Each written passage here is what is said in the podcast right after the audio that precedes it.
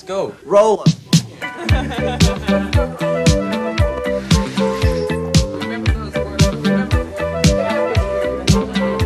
Hola amigas y amigos, les habla Mauricio de Medina y les doy la bienvenida a un episodio más de Aprende, ahorra e invierte. Te invito a escuchar el tema Richard Fall, el gorila de Wall Street, el resumen semanal de los mercados y la frase de la semana. ¡Empezamos!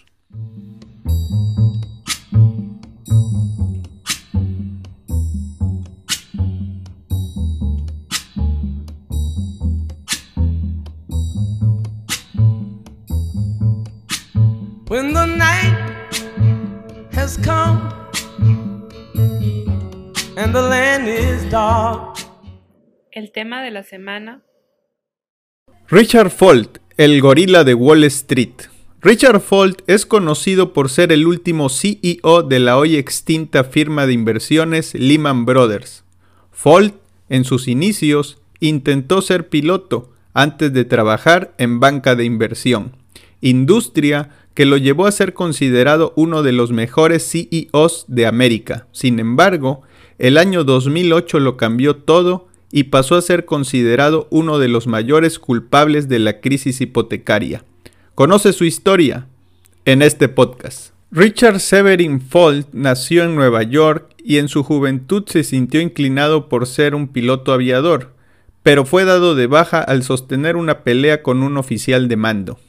Ese hecho lo llevó a estudiar una licenciatura en Administración por la Universidad de Colorado y posteriormente una maestría en Administración por la NYU Stern School of Business. Fold comenzó su carrera en Lehman Brothers en 1969, operando inicialmente papel comercial para posteriormente desarrollar una reputación como un trader exitoso en el mercado de renta fija. Hay que mencionar que la carrera de casi 40 años de Richard Fall comenzó y terminó en el gigante de la banca de inversión norteamericana, Lehman Brothers. Identificado como un trader talentoso, con un notorio temperamento, fue bautizado como el gorila de Wall Street y gracias a su intensidad llegó a la cima donde eventualmente fue convirtiéndose en el CEO con más años de servicio dentro de Wall Street. Durante este tiempo, Fall presentó y participó en numerosas evoluciones dentro de la organización, incluidas fusiones con otras compañías, la adquisición por parte de American Express, su fusión con EF Hutton y su decisión definitiva de American Express en 1994. En esta ocasión y para ese entonces, la empresa se volvió pública y empezó a cotizar con la clave de pizarra LEH. Fold fue el director ejecutivo con más antigüedad en Wall Street en el momento de la crisis financiera acontecida en el año 2007-2008. En su momento, Fold había guiado a Lehman Brothers durante la crisis financiera asiática de 1997, un periodo en el que el precio de las acciones de la empresa cayó de manera importante. También en 1993, Lehman tuvo una pérdida anual de 102 millones de dólares, justo después de que Fold se convirtiera en director general, y todas esas situaciones lo convirtieron en un CEO de mucha experiencia. Para el año 2006, la revista Institutional Investor nombró a Fall el mejor CEO de América. En marzo de 2008, Fall apareció en la lista de Barrons de los 30 mejores directores ejecutivos y fue apodado Mr. Wall Street. Para ese entonces, Richard Fall se mostraba ambicioso, agresivo, hambriento de poder y orgulloso, ingredientes que las corporaciones estadounidenses amaban en un líder. En general, Fall gozaba de las mieles del éxito, ya que había recibido casi 500 millones de dólares en compensaciones totales entre los años 1993 y 2007. Por ejemplo, un año antes de la crisis, en 2007, recibió un pago total de aproximadamente 22 millones de dólares, que incluían un salario base de 750 mil, un bono en efectivo de 4 millones y subvenciones en acciones por alrededor de 16 millones de dólares. Según Bloomberg Business Week, Fold exigía la lealtad de todos los que lo rodeaban y demostraba la suya manteniendo gran parte de su riqueza invirtiendo en la empresa. Aunque según los informes, temido por casi todos los que trabajaron para él, durante su tiempo en Lehman Brothers, Fold fue más allá que cualquier otro ejecutivo financiero a la hora de distribuir la riqueza creada por el negocio entre su personal. Entonces, ¿cómo salió todo mal?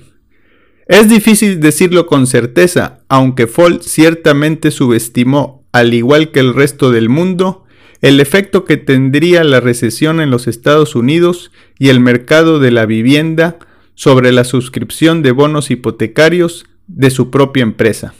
Incluso en los últimos meses del banco, el notorio ego de Fold se negó a reconocer que estaban en problemas y se atrevió a decir que mientras él estuviera vivo, la empresa nunca sería vendida, y eso lo comentó a The Wall Street Journal.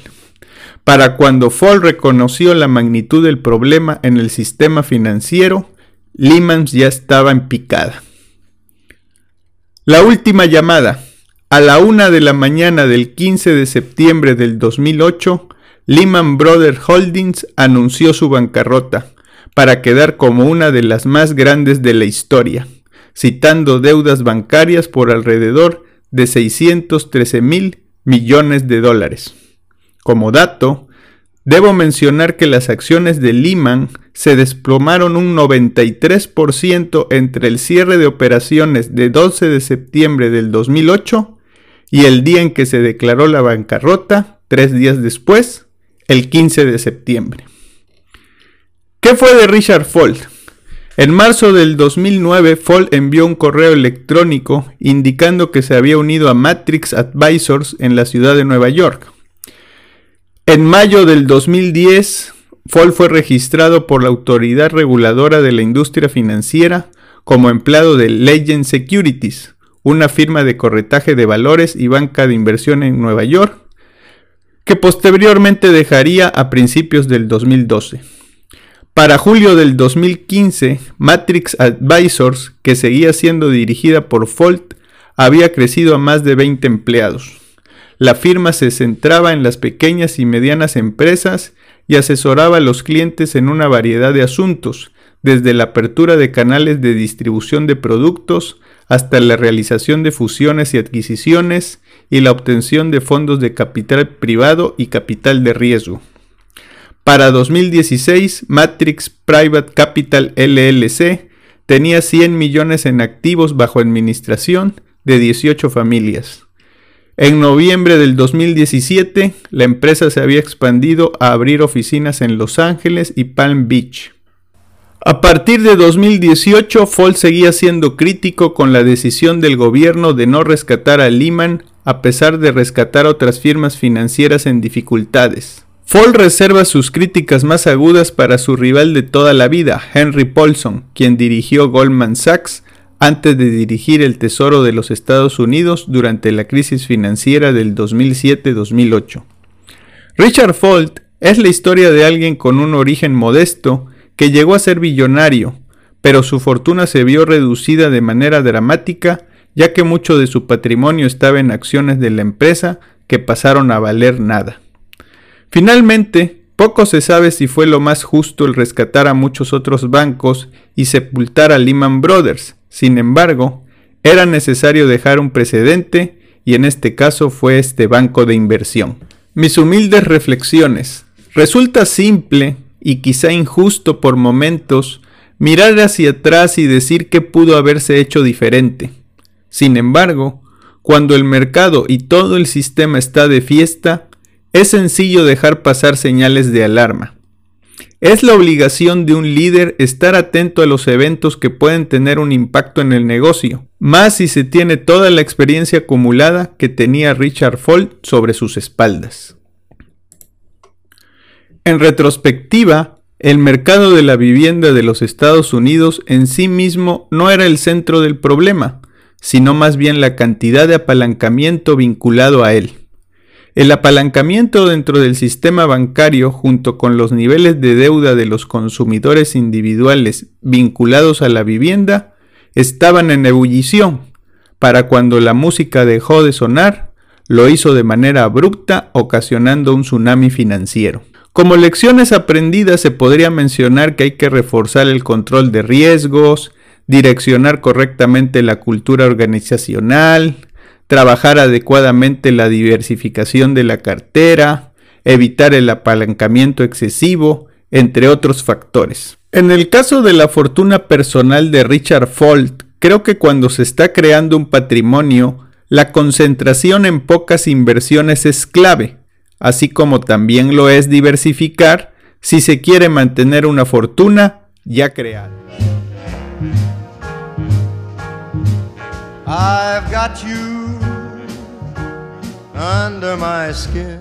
Visita mi portal y encuentra herramientas sin costo.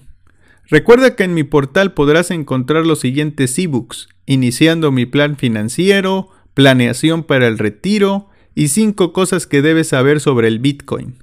Adicionalmente, podrás acceder a un curso en línea totalmente gratuito de nombre Introducción a la Planeación Financiera todo esto con un solo objetivo, brindarte herramientas para que tomes las riendas de tu presente y tu futuro financiero. Resumen semanal del mercado.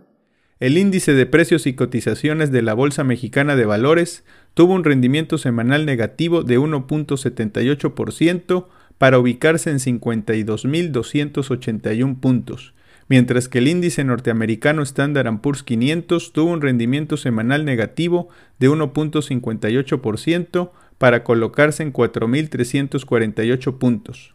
Por otro lado, en la semana, el CETE a 28 días se ubicó con una tasa nominal del 5.95%. La inflación se muestra en 7.07% y la tasa de referencia en 6%.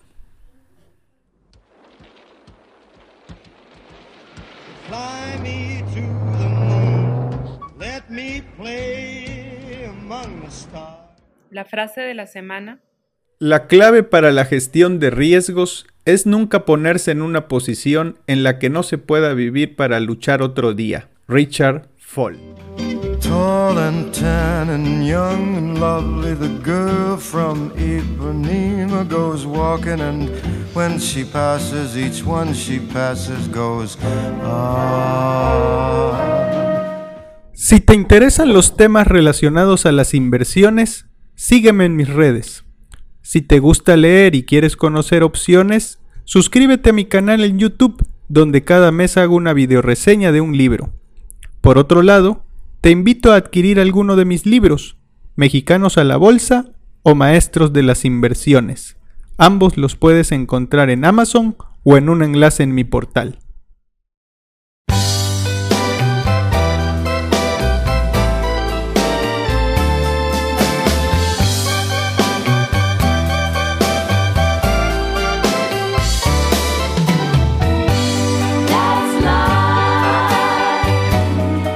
Gracias por escuchar este podcast semanal de Aprende, ahorra e invierte.